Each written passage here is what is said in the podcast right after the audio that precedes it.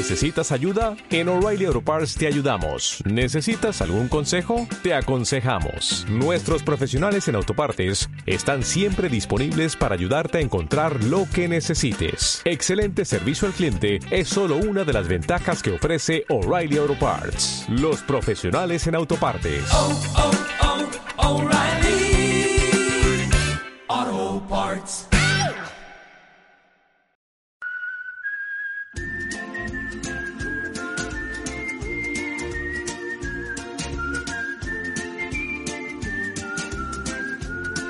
Esa peña, bienvenidos una semana más a Movidas Minúsculas, la clase de conocimiento del medio que está desescalando de la fase de no tener ni puta idea de conocimiento del medio y que aún así está aquí cada semana con vosotros en el búnker del apocalipsis que es vuestra casa. Al otro lado de la webcam, qué remedio. Como siempre, mi amigo, mi compañero, el hombre a que la radiación le afectó y le dejó medio toli, Alex Gozalo. Jorge, Georgia, ¿qué el tal? apocalipsis llegó hace mucho. Y lo estamos sobrellevando. Bastante bien. Bastante bien. Bueno, Bueno, ¿qué eh, tal estás, Jorge? ¿Qué tal? Pues eh, llevamos ya ocho programas. ¿Cuántas semanas llevamos ya de movidas minúsculas desde el apocalipsis? ¿Ocho? Sí, ocho, ¿no? Eh, vamos a comprobarlo ahora mismo. Eh, Ocho o nueve. a ver, según esto, según esto. No, este, este es el programa 50 de movidas minúsculas. ¿Qué dices? Pero este bueno. es, pero bueno, pero bueno, y estamos aquí. Confeti, Confe- no. ¿Tienes algo para tirar? ¿Tienes algo? Tengo los cascos de mi Tengo chica para lanzar como si fueran confeti. Mira. Eh. ¡Felices 50 programas! Mira, no tengo, tengo, tengo, mira. Tengo el Maravilloso. confeti, el confeti bien clasificado. Mira, lo tiro de una sola. Maravilloso. El confeti eficiente. En vez de Un tirarlo papel de mucho, azul. Papel, que confeti luego gordo. cuesta, cuesta mucho luego recogerlo, pues lo tiras todo de una. ¡Pimba! Ala, Ahí está. fiesta. Ya está, está recogido incluso. Pues felicidades, Jorge 50 Georgia. programas. Felicidades, Alex Gozalo. 50 programas llevamos ya. Felicidades al programa. Eh, al igual que mucha gente lo estamos celebrando desde la cuarentena, en lugar de, pues yo qué sé, pues irnos a emborracharnos como unas ratas, Claro. es lo que habríamos hecho probablemente. Ahora nos podemos O- emborrachar en casa y ya está. Y Pues- es mucho pues, más fácil porque Mucho luego más tienes la fácil, cama al lado. más divertido. Eh, pues ocho semanas, siete semanas llevamos, perdón, de programas grabados desde casa, ocho semanas confinados. ¿Qué tal estoy? Eh, bien, Eh, pues como, como hemos dicho otras veces, eh, cuando el apocalipsis es una novedad, pues hay variedad, pero como ya es el día a día, pues bien, la verdad que yo sigo aquí. adap- El otro día vi Coco.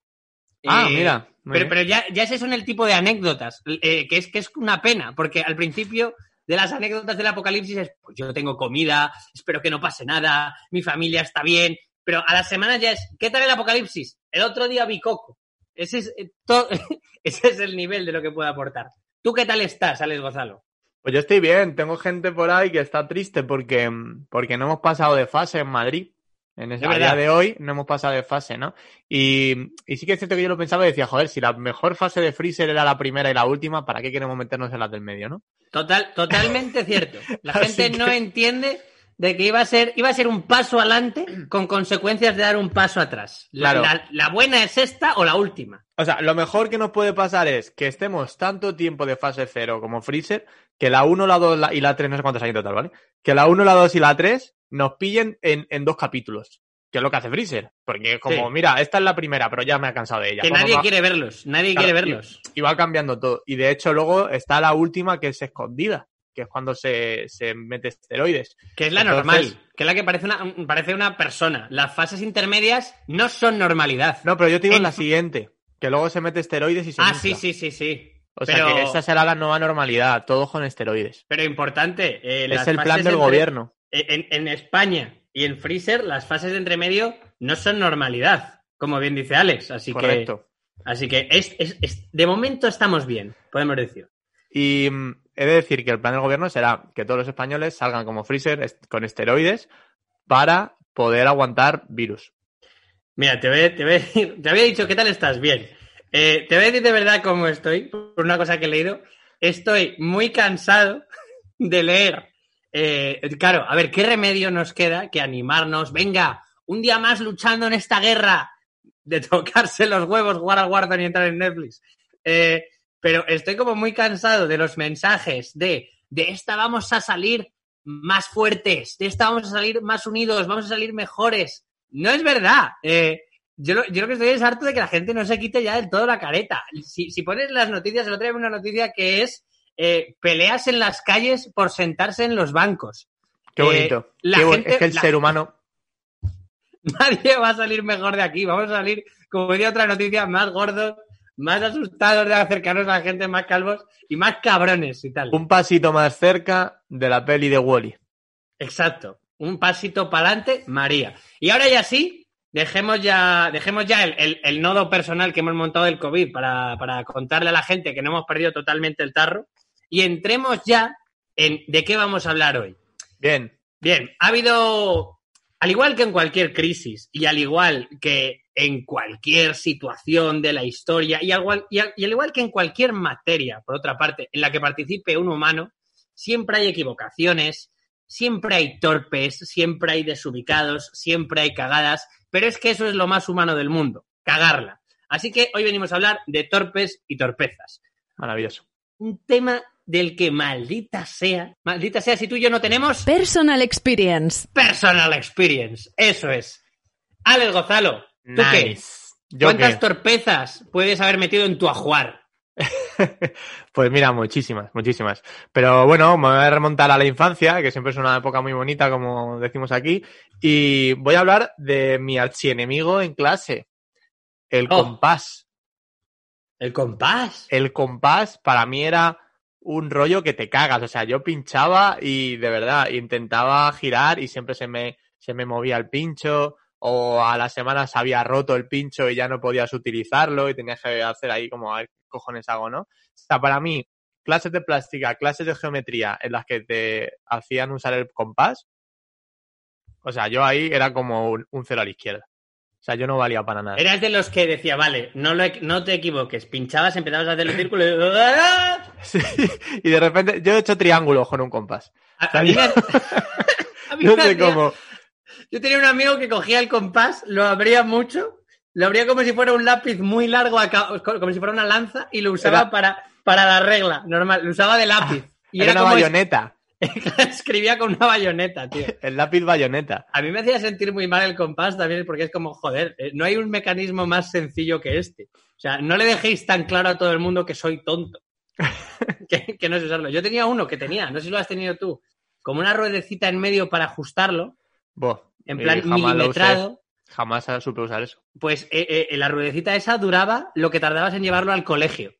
Sí. O sea, ella sola se desregulaba y te jodía aún más. O sea, era. Hacía fuego amigo la es ruedecita. que, es que lo que era el paquete del compás, tú podías comprar el compás y ya está, una caja así como rectangular, ¿no? Pero luego había otras que eran así, que eran como un bolso de mano, como una maleta, tío, y entonces lo abrías y había ahí una cantidad de, de cosas para el compás que a lo mejor te podías hacer un, un francotirador, ¿sabes? Cargador ampliado.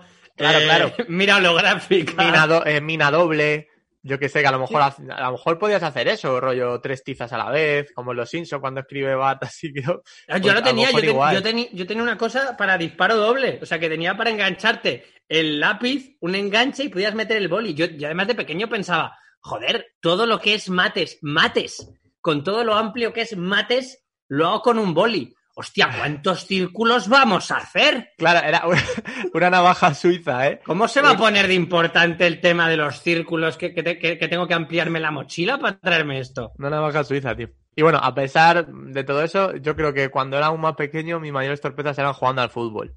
Yo era el típico que a lo mejor se ponía de portero y cuando le venía el balón, lo que hacía era darle la patada al aire. El balón seguía corriendo por debajo de mi pierna y acababa dentro de la portería. Yo era ese desgraciado en el colegio. Es que no Ahora no es que haya mejorado mucho el nivel, pero bueno. No te puedo entender. A mí me, me daba mucha rabia que el, yo, yo era como buen niño al que se le da mal todo esto. Eh, hay, hay un pensamiento en los niños en realidad muy avanzado que es este la coordinación cerebro-pie se le da mal. Joder, no se le puede dar mal la coordinación mano-cerebro porque está más cerca la mano. de- Así que a mí me, me hacían ser portero. Eh, y yo era de estos de que te, te ponían en, en mi colegio había unos campos de fútbol de tierra que, que eran para que jugara la selección española y soltaban ahí a unos niños que, que ir de, un la- de una portería a otra era hacer el test de Cooper, prácticamente, era eso infinito. Eh, claro, la portería estaba en proporción y la portería medía como de un lado de mi casa a otra. Así que me, me marcaban gol, porque solo te- tenían que disparar al arco iris y me hacía la gente, tronco, y yo, ¿tronco qué? Si necesito un dron para llegar arriba. eh". Necesitaría alas, claro. Claro, eh, No pero- soy Ed Warner para pero- ir desde un poste a otro y saltar como un ninja que sabe técnicas de... Claro, de la Segunda le, Guerra Le Mundial. tiro el compás, le tiro el compás, le tiro una jabalina al balón. Eh, ¿Qué queréis que haga? Así que el fútbol te, te hacía sentir muy torpe, es verdad. Eh, pues muy bonita eh, la, la doble personal experience. Yo, yo tengo una que, que conservo, eh, una torpeza que, que si la has tenido de niño la puedes conservar de adulta, que es ser un bocazas. Lo que pasa es que de niño eh, yo, yo lo era mucho más, en plan de torpe, eh, de verbalizar cosas. O sea, de decir torpezas. Claro. Yo eso lo he llevado por bandera. A- todos fantaseamos con, bueno, pero ya no soy así. No, simplemente todavía no he hecho mi siguiente torpeza. Pero yo de niño era de, no digas esto, o esto no hay que decirlo en esta situación. Pum, iba yo. Por ejemplo, yo me acuerdo que yo tenía un amigo que hablaba así, que, que era niño, voz de pito, voz Sí. de pito de verdad, y claro, en casa las cosas se comentan, como en todo el mundo. Y me acuerdo que mi madre me decía, joder, tu amigo este, el de la voz de pito, no sé qué.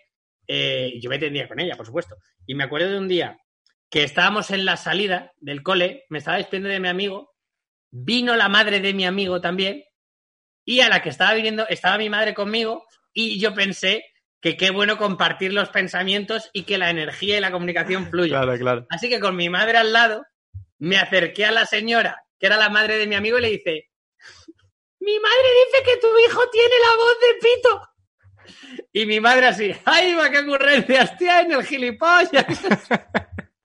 Pero yo, Sí, todas. tío, el típico niño que vende a los padres. Sí, tío. Eh, pero, pero- pero ya eh, me acuerdo que, que fui a donde compraba las chuches, que, que ahora, que ahora no, no es, que, que no se me entienda mal, pero yo tenía un barrio en el que había mercados. Ahora mismo solo hay mercadonas, pero había como mercados. O sea, era un barrio. Hombre, hay sitios con mercados. Lo que sí que te diría es que en los mercados quizás esté perdiendo el tema fruto seco. Sí, no, pero yo me refiero a formato mercadona, pero en un establecimiento pequeño y personal. En plan, típico sitio en el que venden de todo, no mercado de ahí está la pescadería y está la Ah, vale, vale. No galería, sino Exacto. un El mercadillo. súper, el súper, pero que Sí. no lleva una gran superficie. El merca que era en Alcobendas. Que El- sigue siendo. Pues eh, ah, yo tenía uno en el que íbamos a comprar y que llevaba un señor Orondo en Argüelles, un tío que pesaría 400 kilos eh, en cada brazo. Y yo decidí también, que ale- alegre yo y sin ver el mal en el mundo, decirle, oye, ¿no ha pensado ponerse a dieta?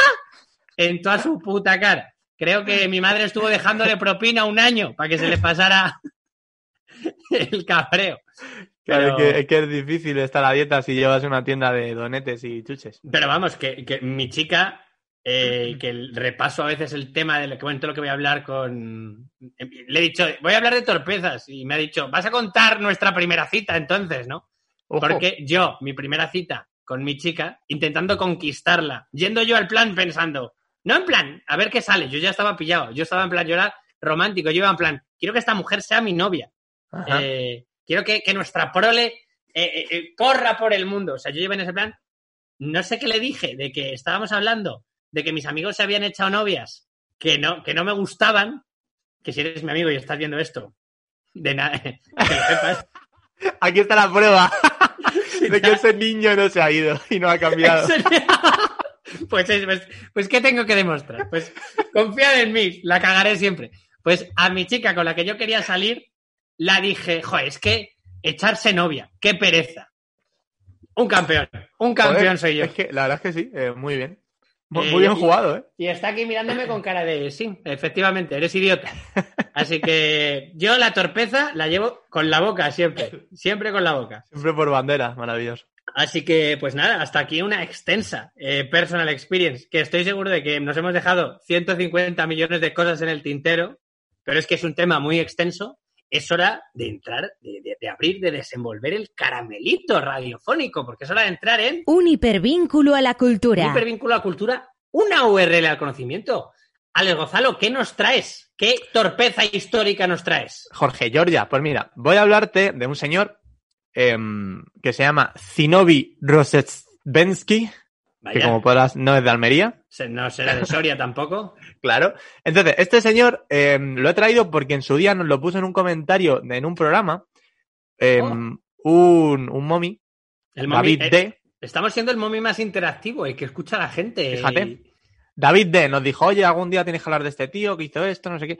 Y, la verdad es que me parece una historia súper guay. Y en cuanto a torpeza, la verdad es que bien. Bien. Entonces, nos vamos a situar en la guerra ruso-japonesa entre 1904 y 1905. Eh, concretamente la batalla de Tsushima, que corresponde al 27 y 28 de mayo de 1905. Bien, se considera la batalla más importante de la guerra ruso-japonesa, que acabó con la vida de 150.000 personas e hirió a más de 200.000, y eso que fueron solo dos años. O sea, que estamos hablando de una guerra que corta, pero intensa. Cundió, ¿eh? densita, densita. Cundió bastante. Bien, este señor, Zenobi. Sinobi, Sinobi, nuestro viejo amigo Sinobi. Era buen militar, realmente, ¿vale? O sea, durante su carrera había conseguido bastantes logros. Bastante Deduzco que ruso. Ruso, ruso. ¿No he dicho que era ruso? Era ruso. Hombre, es que Shinobi puede, eh, puede sonar un poco japonés. Es verdad, él era ruso. Aclarémoslo, militar ruso.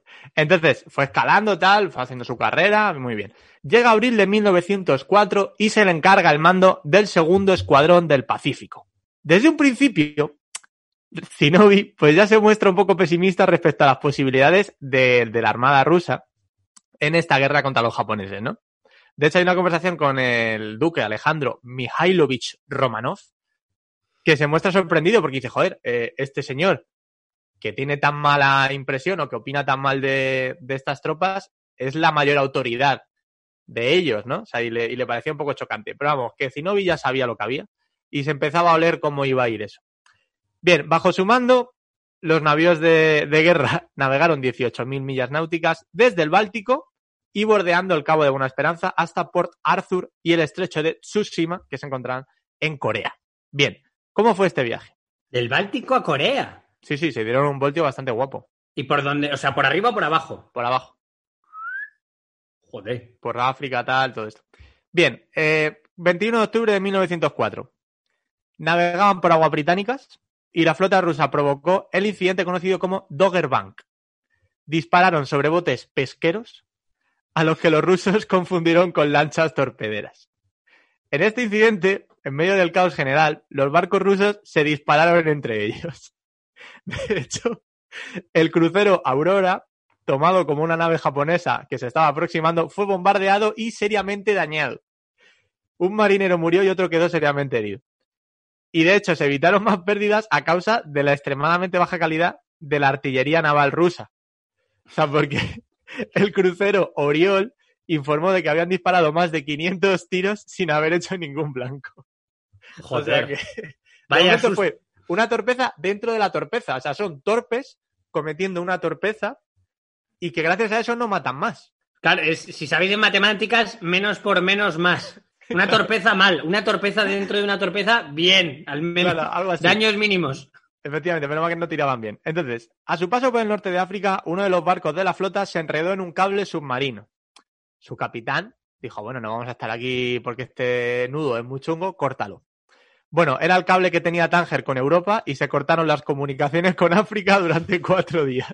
Estaba viendo y digo, a ver a quién ha dejado. Bueno, 1904, te iba a decir, ¿a quién ha dejado sin internet? Pero en esa época, improbable.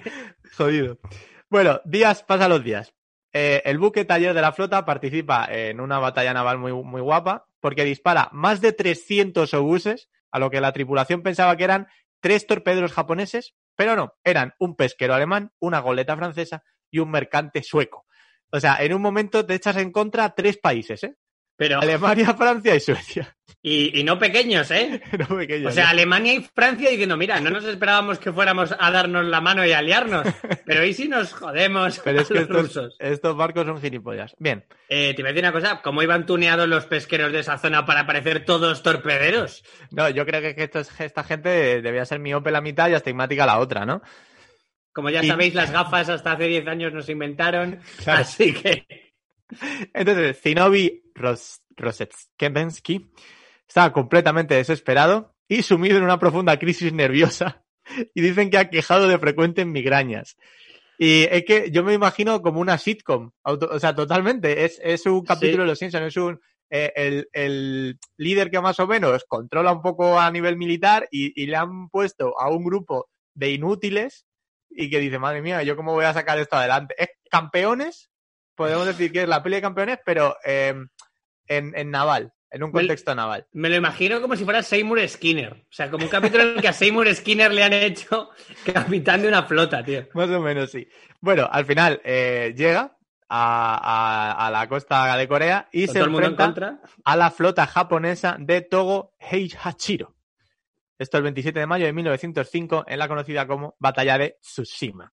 Bien, con todos estos antecedentes creo que nadie se extrañará cuando les diga que la batalla fue un auténtico desastre para los rusos. Eh, les, les barrieron, ¿vale? Ahí se juntaron el hambre con la gana de comer, porque los rusos iban muy mal preparados y los japoneses estaban muy bien equipados y esperándoles. Imagino que le llegarían noticias en plan de, pues no te puedes creer que llega un grupo que ha atacado a no sé cuántos pesqueros, que ha jodido las comunicaciones y no sé qué. Ya dirá, madre mía. Eh, lo raro es que los japoneses se Claro, prepararan. te iba a decir, no puede ser un ataque sorpresa, porque en el momento en el que han dejado sin comunicaciones cuatro días a, a- a África, saldrían las noticias. Los japoneses Claro. dirían, ¿y estos rusos a dónde van? Uy, uy, uy, uy, al, puerto, todo el mundo al puerto. Claro, tío. Bueno, eh, durante la batalla, Rosesbensky fue herido por una esquirla de metralla en el cráneo y permaneció inconsciente durante gran parte de la batalla. O sea, esto ya, si, si por, de por sí ya la gente era bastante torpe, encima el que más o menos tenía un poco de idea se desmaya. O sea que fue capturado por los japoneses, pero regresó a Rusia cuando se firmó la paz de Portsmouth. Bien, ¿cómo fue el final de este hombre? Porque en Rusia no olvidan. Entonces, le reintegran en su cargo, pero debido a su, actua- eh, a su actuación fue exonerado, ¿vale? Por, por el almirante Alexander Niedermilleron. Pero la prensa, porque decían que, claro, que al haber firmado la paz y tal, haberse rendido, que tenían que condenarle, ¿no? Iba a decir, exonerado es que le mandaron al gulag, estoy deduciendo. No, O- es que, que le perdonan. Vale. Que le perdonan por la, por la rendición. Pero la prensa no se queda ahí. La prensa comienza a echar toda la culpa sobre, sobre Rosetsvensky, ¿no? Entonces, este renuncia a su puesto como jefe del Estado Mayor Naval. Las críticas siguen y al final es obligado a presentarse ante la justicia. Bien. eh, él intenta que a sus subordinados, o sea, fíjate, los subordinados realmente fueron los inútiles y él intenta que no les caiga el muerto encima. Pero, de hecho, él pide para sí mismo la pena de muerte. ¿En Y- serio? Sí, sí. Y al final le absuelven y porque se desmayó durante la batalla. Vaya dicen, órdago, vaya órdago. que Matadme. No. ¡Ja! Pues ahora os calláis la puta boca. No, pero sí que matarán a otro. Eh... no iba a quedarse esto. A Nikolai Nebogatov. O El órdago a grande lo ganó, el órdago a chica lo perdieron. Claro. Eh, Porque uf, dicen que el responsable de haber hecho la rendición durante la batalla fue este muchacho debido a que eh, Rosetsvensky se desmayó. Claro, desmayado no pudo rendirse. una vez más, una torpeza te salva. Claro. Y nada, y ya lo último que te voy a dar aquí, porque me parece que esto hay que destacarlo, y es que nada más terminar todo esto, toda esta batalla, el Times, el diario, describió la batalla de la siguiente manera. En los 100 años transcurridos desde que Napoleón fijó en Trafalgar los destinos de Europa, no se ha celebrado en el mar ningún combate comparable al que empezó el sábado en el estrecho de Tsushima y no se ha ganado tampoco ninguno semejante. Y ya está. Este- aportaba poco, simplemente era para mencionar a Napoleón. Ah, vale. Era la única manera de traer. Como Napoleón no la ha cagado nunca, hay Efectivamente. que intentar traer una mención a Napoleón vamos, de una que a nivel, a nivel medios de comunicación, la batalla de Tsushima fue Tío, te iba a decir, en todo, el, salían todos los periódicos. ser el segundo del Shinobi este, después del viaje, después de... ¿Cuántos torpedos se tiraron y no dieron ni uno? ¿50? ¿500? ¿Cuántos No, has dicho? yo qué sé. No, a- a- hubo un momento que uno hizo 500 tiros y no acertó ninguno, pero otro que tiraron como 300 obuses. Y sí que dieron, Pero, pero, pero 300 hay que tirar para pero darle a alguien. pocos. Sí, sí. De O sea, hecho, también se decía que hubo un momento que tiraron un torpedo que se quedó dando vueltas alrededor de ellos. Y ellos muy quietos, en plan, no os mováis, joder. Es que es una serie, tío. es que A ver si de viene un televisión. delfín y se lo come sin querer. y nos podemos ir. Es una jodida serie de De televisión. tío. repente revienta una tortuga y todo el mundo, ¡bien! Podemos seguir. Tío, hay, hay que hacer una sitcom de esto. Hacía mucho Sí, que no sí, encontramos una historia que diera para sitcom desde los animales, pero que- también te iba, te iba a decir, el segundo de a bordo, digamos, el que se ha comido todo ese viaje con este tío, llega ahí, empieza la batalla y se desmaya. Yo, yo creo que él se desmayó escuchando decir, si es que lo sabía, si, si es que cómo no se iba a desmayar después del viajecito que nos ha dado. Claro, lo raro es que no haya caído antes. Claro. Lo raro es que no se haya tirado del barco. O que no se haya caído. Bueno, ¿cuánta gente se caería? Solo con, bueno, frenar. ¡Ah! bueno, Pobrecitos. qué maravilla. Eh, batalla naval, muy bonita. A mí una buena batalla me vuelve loco. Bueno, pues yo te, te vengo a hablar de una historia presidencial, Ah, mira. porque vengo a hablarte del expresidente de los Estados Unidos, número 40, Ronald Reagan. Oh. Ronald Reagan, amigos. R, R. RR. Eh, que, que- que- que vini- viniendo de los programas de la WWE, se me viene en la cabeza directamente a Asociación de Luchadores, el RR, luchará La contra RR, Rey claro. Misterio y Batista. Eh, pero bueno, Ronald Reagan eh, fue, como ya he dicho, el 40, pre- 40 presidente de los Estados Unidos desde 1981 hasta 1989 y fue una voz muy influyente de, de- de- de los conservadores modernos. Pero antes de su presidencia fue actor de Hollywood, líder sindical y, y antes de eso sirvió como el 33 gobernador de California desde 1967 hasta 1975. Que Los gobernadores de- tiene- Sí, sí, sí, justo lo ibas a decir, ¿no? Que California tiene una tradición Sí, de gobernadores, actores y tal. sí, de gobernar. Mirad, eh, Arnold Schwarzenegger, que joder, mm, da cierta envidia pensar que en, que en Madrid tenemos a Ayuso y que ahí han tenido a Terminator. Me vais a, me vais a perdonar. Pero bueno, no, no quiero entrar ahí. Bueno, podríamos tener a Torrente, que sería mucho peor. También es verdad. El caso es que Ronald Reagan tiene un efecto, digamos, o sea, es una figura muy polémica, que la ha cagado mucho, pero tiene el, el, digamos, eh, efecto Forrest Gump, que sus enemigos, intentando demostrar lo tonto que es, la han cagado tanto que prácticamente le han ensalzado. Ha quedado bien, ¿no? O sea, el- El, Exacto. punto en el que le dejas de tan tonto que da pena. O... Eh, no, no, no, le, deja, le quieres dejar tonto y la gente lo ama. Hay que ponernos en el momento en el que quiere convertirse en gobernador y cuando empieza su historia política. Ronald Reagan había rodado no muchas películas antes de, de pasarse a la política, pero hubo un título que fue patético, al parecer, que yo os invito a ver estos días si os habéis acabado La Casa de Papel, que se llama Bedtimes for Bonzo, de 1945. Una comedia ridícula en el que un estudiante universitario tiene que compartir apartamento con un chimpancé parlanchín. Es que, es que, te iba a decir, es como simio en serie. Cuando, cuando, cuando en Big Bang Theory sacan la peli de simio en serie. Y es que tal cual, porque también lleva un simio. No la he visto, pero No, la peli no se ve, pero son. eh, Pero vamos, eh, el planeta de, lo- de los simios con High School Musical, básicamente. Y el compañero de este mono es Ronald Reagan. Maravilloso. ¿Qué pasa? Que cuando en 1965 Ronald Reagan se presenta como candidato republicano al cargo de gobernador de California, su rival, demócrata, Patrick Brown, dijo, vamos a ridiculizar a nuestro rival, que es algo muy político. ¿Cómo? Resucitando aquella vieja película y eh, resulta que su rival financió de su propio bolsillo la reposición del film en los cines Fíjate. y añadió eh, un nuevo eslogan a la película en la que se veía a Reagan y al mono. Adivina cuál de los dos está más preparado para ser gobernador. Joder, la verdad es que a nivel, a nivel propaganda está muy guay. A nivel propaganda es una locura. Está Eh, muy guay. De bueno. ¿Cuál es el problema? Que la gente salía de los cines diciendo, yo voy a votar a Reagan.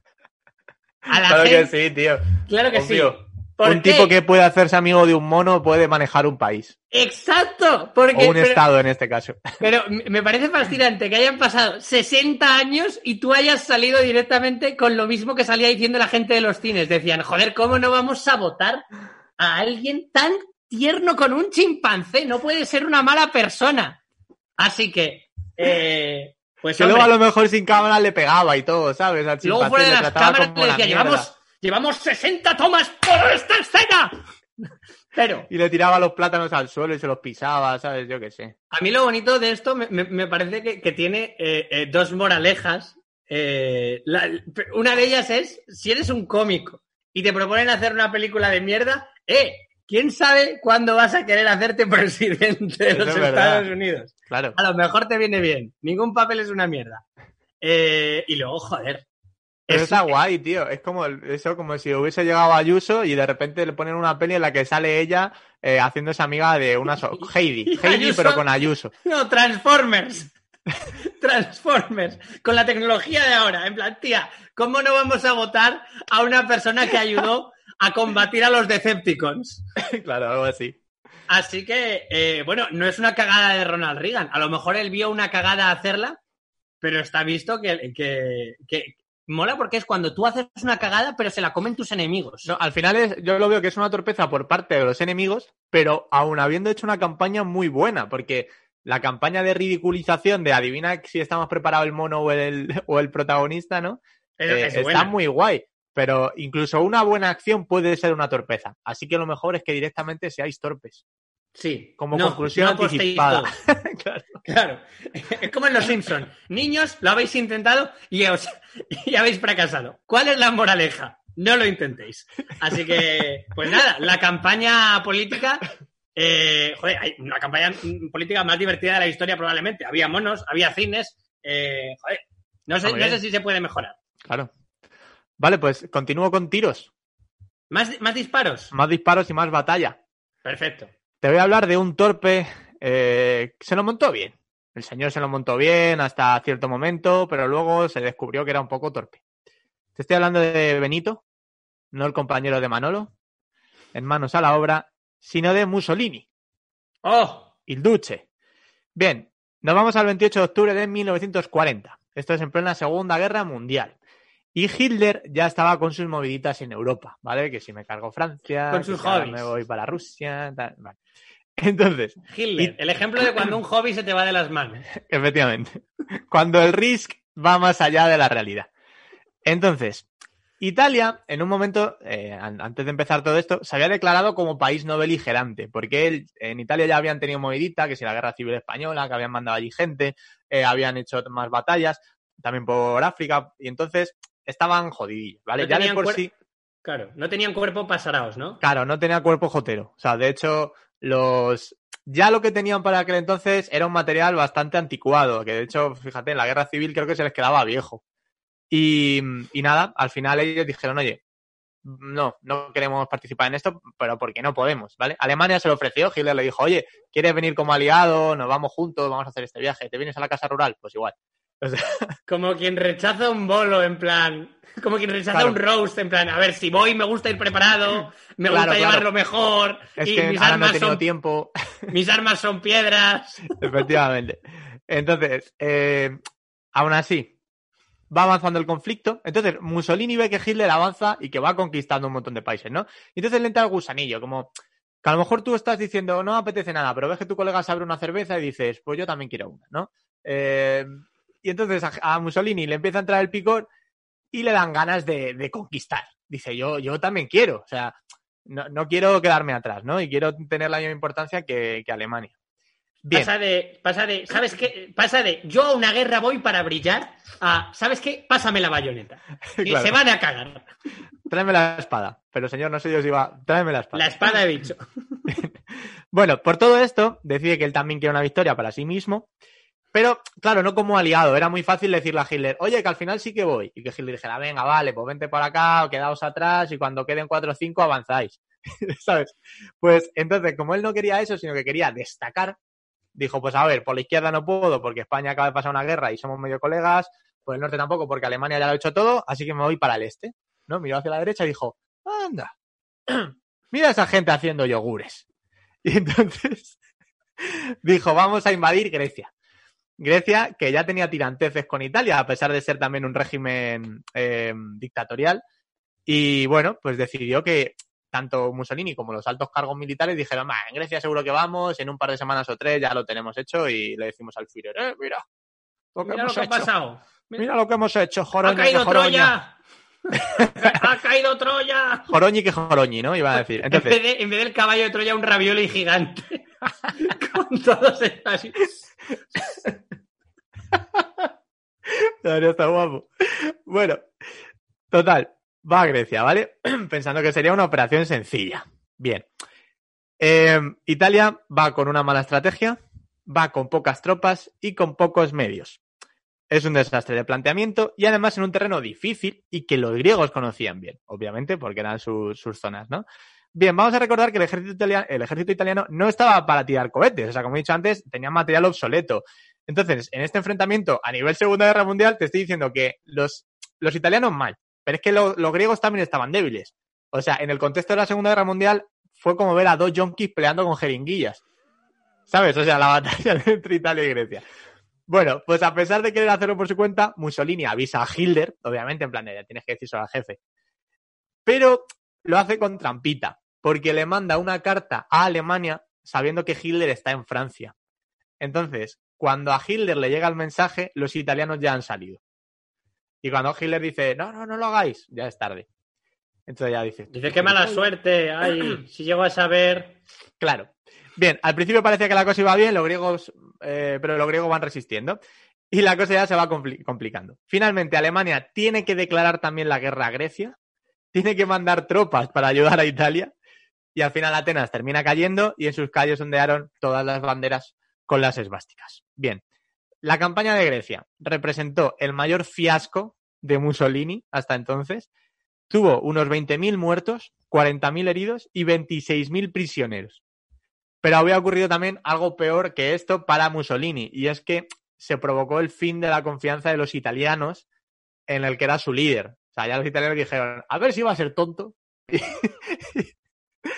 aparte Hilder, si Hilder ya tenía la sospecha de que era un inútil, dijo, vale, este tío es el más torpe. Este tío es muy inútil. Que he podido invitar a la fiesta. Está, perdiendo contra la IA en fácil. luchan con yogures y está perdiendo. Efectivamente. Así que bueno, esta es un poco una de las grandes torpezas eh, que hizo el señor Mussolini. Me gusta mucho que hayamos intentado, que, que no sé si en la radio moderna se ha hecho, crear empatía del espectador con Mussolini. No sé cuántas veces se ha intentado hacer eso, pero. Claro, el pobre ahí como dicen, yo es que también quiero destacar. Y... Joder, Mussolini solo tenía un sueño y luchaba por él, como todos vosotros, amigos. Claro. Eh, bueno, pues muy bonita. Yo te traigo una historia de cuento, prácticamente. Porque te traigo la historia de un rey que quería probar sus teorías. Que esto hace tiempo, o sea, esto en los cuentos pasa mucho. Había una vez un rey que creía no sé qué mierda y mandó a todos sus caballeros. Pero claro, en la época moderna no suele ocurrir, porque para eso tenemos a nuestra vieja amiga, la ciencia, que se encarga de esas cosas. Así que vengo a hablarte del rey eh, que creía que el café era mortal. Ah. Eh, algo, he oído de esto. No sé si conoce la historia, pero. Eh, Vagamente. Gustavo III de Suecia, un monarca que odiaba el café. Que mm, el, el que era el, o el tatarabuelo, el bisabuelo de, la rana. Exacto. Que lo... La rana Gustavo. Que lo reportera. Eso es. Eso es. Abraza bien al Crash Bandicoot. Era mi única aportación al tema. Pues eh, Gustavo III odiaba el café y creía que, joder, lo, odiaba a nivel, no, no, yo no lo bebo, que eso te mata. Eh, y creía que una vida bebiendo café, eh, pues provocaba la muerte prematura, el envenenamiento. Claro, a lo mejor estaba en lo cierto, pero a lo mejor en vez de un año, lo que tienes que hacer es beber café durante 80. Exacto, claro. O sea, él, creía que el café era letal. No sabía en qué medida, pero ese rey quería satisfacer su curiosidad. Así que decidió hacer un experimento. Eh, para demostrar que era mortal, cogió a un reo, cogió a un, preso, a un, a un culpable de asesinato, y le condenó a ser ejecutado lentamente. ¿Cómo de lentamente? Pues le obligó a beber 12 tazas de café diarias mientras un grupo de médicos iba comprobando su progresivo deterioro físico. Ojo, ¿eh? Poco a poco el café le mataría. 12 tazas de café al día. Ese tío al final podía ver los sonidos. O sea... No, claro, nadie podía cogerle. Claro. O sea, estrepaba por las paredes aunque fueran lisas. Le provocó un ultra instinto, sin querer, como en Dragon Ball. claro, al final huyó de allí. Iba vibrando, era. Por el poder de la cafeína, ¿no? Era flash. Bueno, pues, pues ¿cuál es la cagada de, la torpeza del experimento? Pues que primero el soberano nunca vio el desenlace del experimento porque eh, murió 10 años eh, después, el preso. En 1792, eh, Gustavo III murió asesinado por un disidente que se llamaba Ankarstrom, del que no hemos venido a hablar. Molaría que le hubiera matado envenenándole un café. No, no, no lo sé. Pero el preso murió casi 10 años después de lo que murió el rey. Que es verdad que al rey le asesinaron. Pero en los años sucesivos fueron muriendo uno a uno los médicos que el rey le había designado. O sea, unos médicos libres en su casa, libres de comer ensaladas, verdura, hacer deporte, fueron muriendo uno a uno. Y el preso quedó vivo. El café ni siquiera le mató, que 12 tazas de café al día dirás, joder, Joder. me parecen muchas. Claro, Pues no sé cómo no le estalló el sistema nervioso. fue indultado y murió mucho tiempo después por causas perfectamente naturales. Que me gustaría recordar que, que te- que si te pegan un tiro, lo natural es que te mueras. Pero no es ese tipo de muerte natural. O sea, murió de viejo. Eso Sí. sí, eh, adicto al café, totalmente. O sea, cada día a las 4 de la tarde decía, uy, qué sueño, ¿dónde está mi café número 8 de hoy?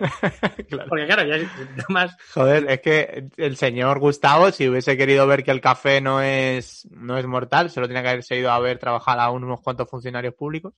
Claro. Eh, sí, ¿qué, qué oportunidad tan desperdiciada para darle un sueldo en escafé a alguien, por otra parte. Joder, es verdad. Eh, pero bueno, Este tío habría, es que habría ganado. Sí, el Royal Rumble del café. Con la cara ensangrentada de sus enemigos. Es que no tendría ni, ni blanco de los ojos, sería todo pupila ese señor. Pues mira, este rey tuvo que equivocarse para, para que la gente comprobara que, que el café no solo es mortal, sino que sobrevives a un puñado de médicos. Y lo bonito de esta torpeza es que tiene moraleja. Amigo, amigo que le está echando más horas a su trabajo eh, que un minero. Estarás preguntándote, ¿me tomo otro café? Esta mañana ya me he tomado dos. Bueno, pero a que son menos de 12. Date el gusto. Así que, nada, esta fue la torpeza del rey Gustavo III. Bueno, pues muy bien. Eh, un tío, un- una historia para los muy cafeteros. Una historia para los... Totalmente, totalmente. Bien, bien. Bueno, ¿qué me Bueno, traes, Alex? Más pues ver, torpes. Te voy a traer una torpeza que a nivel histórico sí ha trascendido como torpeza, pero yo creo, y creo que es la opinión de, de muchos historiadores, por lo que he leído, que no es tan considerado como torpeza, ¿vale? O sea, que lo, lo, mm, excusan bastante. Y esta torpeza se trataría de la venta de Alaska. Oh, Que algo he oído yo también. classic, classic historia que, bueno, la cuento un poquito, durante el siglo XIX, eh, Alaska era propiedad de Rusia y llegó a ser un centro de comercio internacional. De hecho, en 1867 Rusia no estaba atravesando su mejor momento financiero a pesar de esto, pero bueno, eh, habían venido de la guerra de Crimea, que fue del 53 al 56, y en esta guerra, claro, Rusia fue derrotada por Reino Unido, Francia y por el Imperio Otomano. O sea, que también se juntaron tres potencias como curiosas.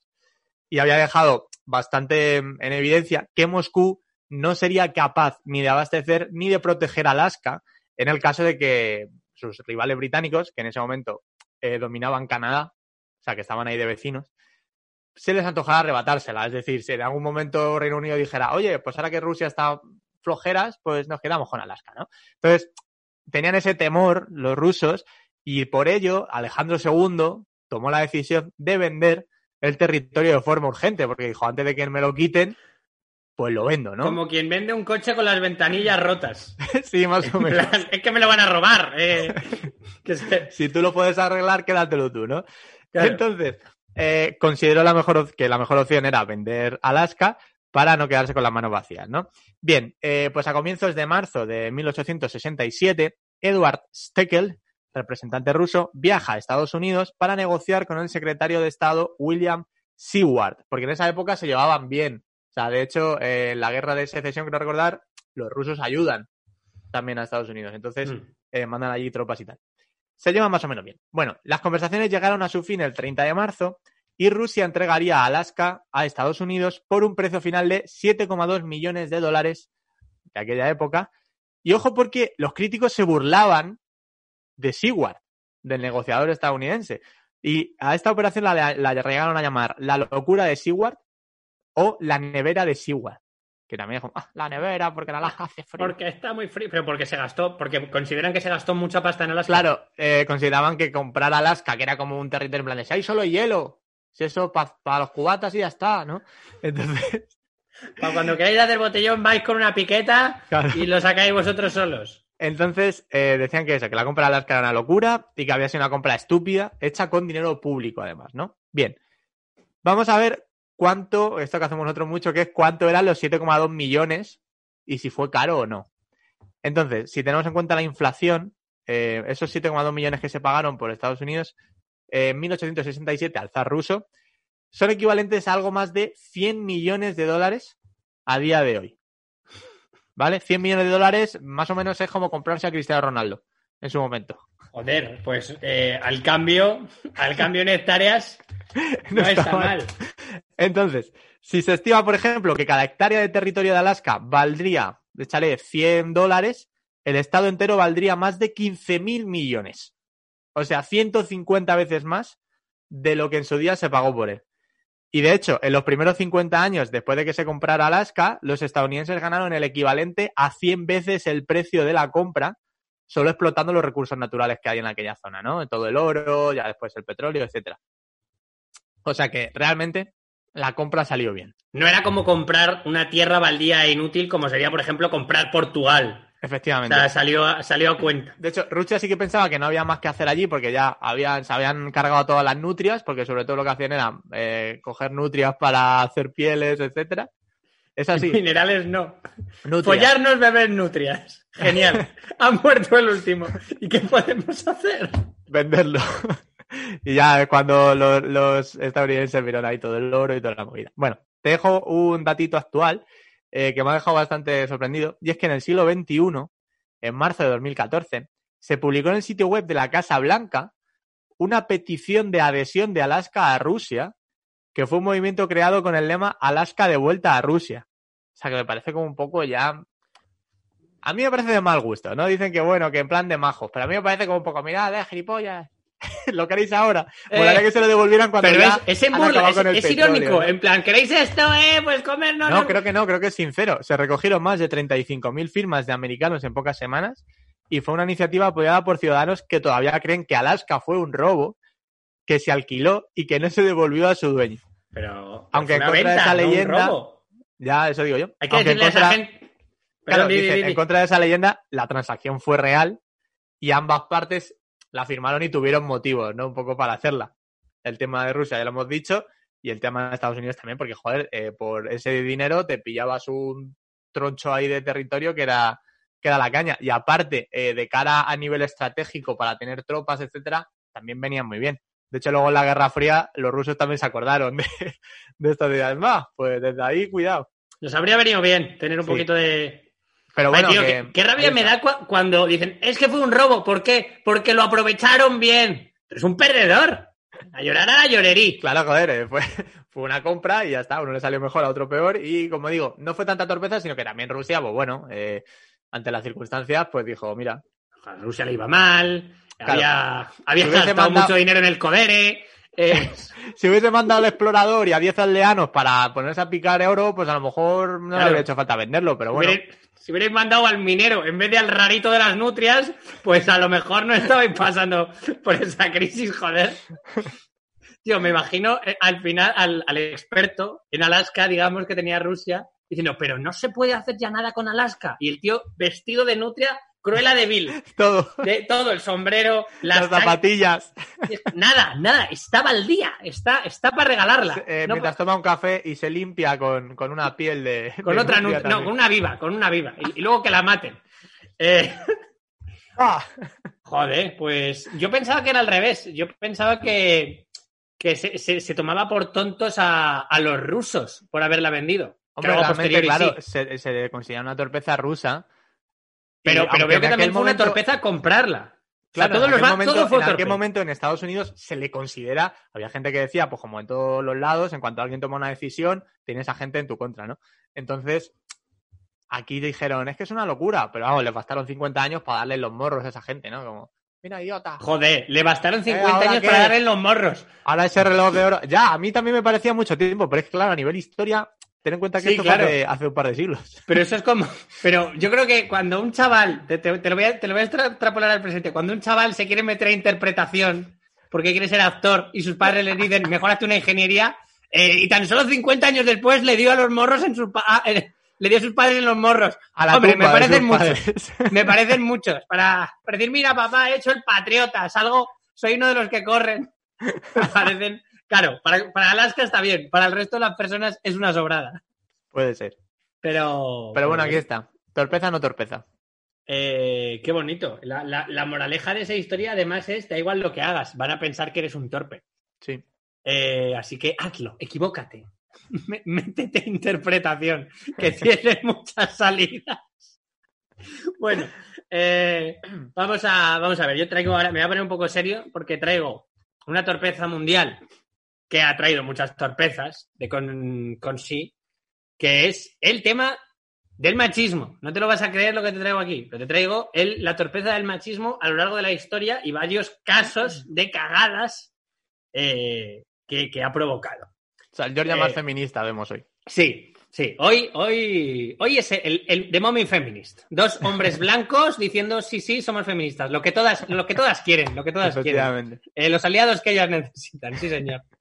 Eh, qué asco damos. Bueno, para empezar, eh, las mujeres han tenido a lo largo de la historia muchos rivales. El principal es la Biblia, porque al hombre Por lo hizo a su imagen y semejanza y a la mujer con, con los restos. Con una costilla, sí. Con la, con, con la ropa vieja de cuando el domingo eh, has estado cocinando toda Con la lo que semana. y haces dices, croquetas o con lo que Claro. le dejas al perro luego en el cuenco. que- exactamente. Y luego Platón. Platón decía. Ojo, es que claro, Eh, cuidado con Grecia. Sí, ojo con Platón, ojo que te cae Platón en selectividad. Ah, qué fácil. Bueno, pues mira el hijo de puta lo que decía. Decía que las mujeres eran hombres que habían llevado una vida disoluta anteriormente y que, como castigo, los había enviado de vuelta al mundo como mujeres. Cuidado, ¿eh? Solo los hombres son una creación directa de los dioses y tienen alma. Hombre, ¿Vale? eh, claro, vivir con Platón siendo mujer realmente era un castigo. Sí, claro. Eh, o sea que a lo mejor él solo, él solo creó el argumento y él solo lo volvió a argumentar, ¿sabes? O sea, eh, el tío se lo montó bien. Sí, exa- exactamente. O sea, no, no, no dejó aristas. No dejó aristas. en Claro, la claro, es como si dices, eh, vivir con Georgia es una putada porque es un imbécil y te comportas como un imbécil. Entonces tú mismo te estás dando a ti la razón. La diferencia, claro, exactamente. Por culpa de cosas de, pues, pues, por teorías de mierda que ha habido a lo largo de la historia desde el principio en, en unos lugares del mundo y en otras se ha crecido con la teoría de que las mujeres son inferiores, pero estudios científicos han demostrado que, que son patrañas todas. ¿Qué pasa? Que, aunque la sociedad avanza despacito, ha habido muchas cagadas. Y te traigo un par que son muy graciosas. Eh, eh, la primera que te traigo es de Mohamed Ali. Moja- eh, que, que fue una cagada para él. Mohamed Ali, no el que, no el que creéis. No Mohamed Ali, bim, bim, puñetazo, puñetazo. Ah, no el boxeador. No el de cuadrado, cuadrado, triángulo, no el boxeador. Eh, te traigo a Mohamed Ali, el diplomático persa. Ah, ojo. Ojo, que había un Mohamed. Ali. Le estaréis viendo, de hecho, eh, en Drive está la foto, en YouTube la estáis viendo. Si estáis de iVoox, Spotify, iTunes, dar like, que no cuesta nada, pero veniros a YouTube a verlo. ¿Qué pasa? Que, eh, bueno, pues él tenía unas ideas eh, ligeramente machistorris y durante eh, una recepción celebrada en Londres en 1899, tenéis que pensar en qué punto estaba en ese momento Persia, el Shah de Persia, que fue invitado a la recepción, le comentó al príncipe de Gales, en un momento en el que estaban entrando las cortesanas y las mujeres, y se ve que Gales estaba un poquito más avanzado que Persia en ese momento, que, joder, si estas son sus esposas, más les valdría a usted cortarle la cabeza a todas, porque hay que ver qué feas son. Joder, ¿eh? Eh, Eh, Madre mía. al príncipe de Gales esto le encantó y no le volvió a invitar jamás en la vida a, el, a, a Mohamed Ali. No, claro. eh, el, el señor Mohamed diciendo, no os preocupéis, que he traído bolsas. y tapando cabezas a la gente. O sea, Uy, y horror, uy, ¿eh? uy, uy, no, no, no, no, no, no. ¿Qué esto no se puede permitir. No, hombre, no. Y en un acto oficial diciendo, murmurando sin Y encima público, bueno. Así que eh, en ser un idiota llevo el propio castigo. Pero luego eh, traigo eh, una bonita historia de experimento científico que pretende ser machista, que acaba mal, que siempre son muy satisfactorios de escuchar. Nos vamos a finales del siglo XIX. El protagonista, Theodor von Bischoff, fisiólogo alemán y experto en anatomía de la Universidad de Heidelberg, que estudió la diferencia entre los cerebros de hombres y mujeres. ¿Vale? Resulta que sus investigaciones terminadas llegó a la conclusión de que el cerebro masculino pesa una media de 1.350 gramos, mientras que el femenino solo llegaba a los 1.250 gramos. ¿Vale? Antes de nada, hay que decir que es común, de hecho, que los cerebros masculinos pesen más que los femeninos, pero que se ha demostrado que no tiene ninguna relación en que, la eh, en que esto vaya unido a la inteligencia. Claro, hay gente que es muy cabezona y es muy tonta. Exactamente. Aparte, muchas, muchas veces, ¿cuántas veces no habrás ido tú a la charcutería y le dices, ponme un kilo y medio y te pone unos 600? Exacto. O, muchas veces que... esos 100 gramos no son, no significan nada. O, que te pillas, me vais a perdonar, eh, claro, si, su apunte científico es, es que este pesa más, yo también puedo contradecirle con el apunte científico de, es que yo a veces compro eh, el pack de hamburguesas de pollo en el súper, los echo a, a, freír, empieza a freír, se va todo el agua y se quedan en nada. Así que que sean más gordoto no significa nada. Claro, es que hay que tener en cuenta eso. Pese a que una hamburguesa de pollo te desmonta esa teoría, eh, Theodor von Bischoff defendió su teoría machista hasta el final de sus días. La lástima es que tras su muerte, uno de sus discípulos dijo, vamos a pesar el cerebro de este señor. Recordemos, a ver qué pasa, ¿no? Recordemos que la media del poderoso cerebro masculino es de 1.350 gramos y la media de peso del inferior, según Theodore, cerebro femenino, es de 1.250 gramos. ¿Cuál fue el resultado? ¿Cuál fue el pesaje que dio el cerebro de este científico? 1.245 gramos. ¡Uh! ¡Uh! Vaya Theodore, ¿eh? ¿eh? ¿Qué ha pasado con el peso? ¿eh? Hay que entrenar más volumen en el cerebro, Theodore. Había que comerse esas hamburguesitas de pollo. Tienes que hacer más pesas cerebrales. Lo, bueno que eh, pues no vivió para ver la vergüenza de ¿quién es el tonto ahora? Ya, sí, una lástima. Está, está guay. Pero bueno, una, bonita historia de un cretino desmontado que, siempre está bien. Siempre está bien porque es una torpeza de venirse arriba. O sea, si el problema de las torpezas no es, no es cagarla, es venirte arriba. O sea, el problema de las torpezas no es decir, yo creo que el café es malo. Es coger a un fulano y condenarlo a morir bebiendo 12 tazas de café o decir... o eh, claro, Zinobi, por ejemplo, desde el principio decía, mira, esto va a ir mal. Pues bueno, pues yo no tengo, no tengo más historias porque no quiero que se alargue el programa. Pero no, claro, ya concluimos. Hay, que, eh. hay que sacar una conclusión, pero, pero a mí este tema me gusta mucho y puede que traigamos un Torpes 2, la venganza de las cagadas. si siempre ser muy agradecida. Si lo hemos hecho con la WWE, no lo vamos a hacer con este tema que da pató en la que historia. Es mucho más histórico. Como siempre, ponernos en los comentarios si queréis la venganza de los torpes y, y tal vez os lo demos, maldita sea. Eh, pero ¿tú, ¿tú, tienes algo más? Porque yo traigo. No, no, no. No, yo por mi parte no añadiría nada más. Pues por cerrar, vamos. Antes de que pasemos a la conclusión, que no sé si tendrás una, yo te quiero decir una cosa. Hace unas semanas, puedes imaginarte cuántas, hablamos de los Reyes Magos. Sí. Y de la teoría de que había más Reyes Magos, creo que le dijiste que había. Uf, uf, no, vas a hablar de. Pues es maravilloso. Porque sí, sí, lo he leído. se dice que hubo un cuarto Rey Mago que se llamaba Arbatán, el cuarto rey mago, que ¿por qué no le conocemos? ¿Por qué hay que conocerle por, por artículos súper truchos de las listas 20 minutos del blog de un universitario? Porque se entretuvo en el camino y no llegó. Por torpe, tío. Por torpe, por torpe. Hay, hay, historias también que le quieren salzar que dicen que llevaba gemas preciosas y que en vez de dárselas al niño Jesús, se las dio a los pobres. Pero en esa época los GPS no funcionaban bien, así que yo sí sé por qué apostar. Es que eh, yo leí algo así como que se entretuvo dando indicaciones a alguien o algo así. O sea, me parece genial que es como, ¿por qué no ha llegado? Bueno, es que le ha cogido una ofreciéndole la tarjeta WeThink para de crédito y no sé qué. Hecho, perdona, ahí una hora. El, Marco Aldani, sí, mira, a ver, eh, uff, desde aquí, mal, No, tiene, no tienes Vale, abono. mira, porque es que el ves- metro llega más rápido. ¿Ves esa estrella? Esa va a Belén. Entonces tú, al contrario. Eh. al, al lado contrario. A ver, eh, pues conclusión, conclusión ya. Eh, es que hay varias. Es que este sí que es un tema que da para mucho. Para mí la conclusión, no la tengo en la cabeza, la voy a hacer improvisada. La conclusión es que siempre hay torpes y que vosotros también tenéis que cometer torpezas. Sí. Porque así es como se aprende en la vida. O así es como se llega a presidente de los Estados Unidos. Yo, yo añadiría una. Todo el mundo va a cometer torpezas, que se lo digan a Sinovi, pero tú eliges cómo va a ser la tuya más o menos.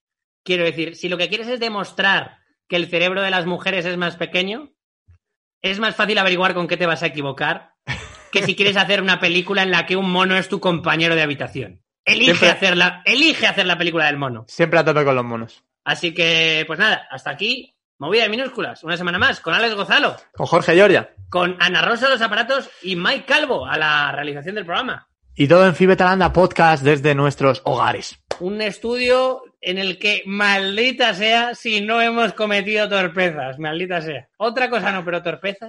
En fin, amigos, nos vemos la semana que viene en otra fase, probablemente no, pero siempre en Fibetalanda. Yes,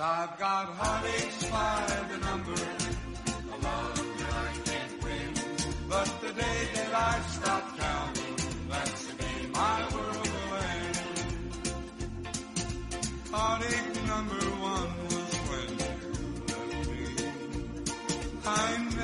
Como nuevo cliente de Western Union, puedes disfrutar de una tarifa de envío de 0 dólares en tu primera transferencia internacional de dinero en línea. Envía dinero a los tuyos en casa de manera rápida, fácil y conveniente. Visita westernunion.com o descarga nuestra app hoy mismo y tu primera tarifa de envío corre por nuestra cuenta. Aplican ganancias por cambio de moneda. No disponible para tarjetas de crédito y envíos a Cuba. Servicios proporcionados por Western Union Financial Services Inc. NMLS 906983 o Western Union International Services LLS NMLS 906985.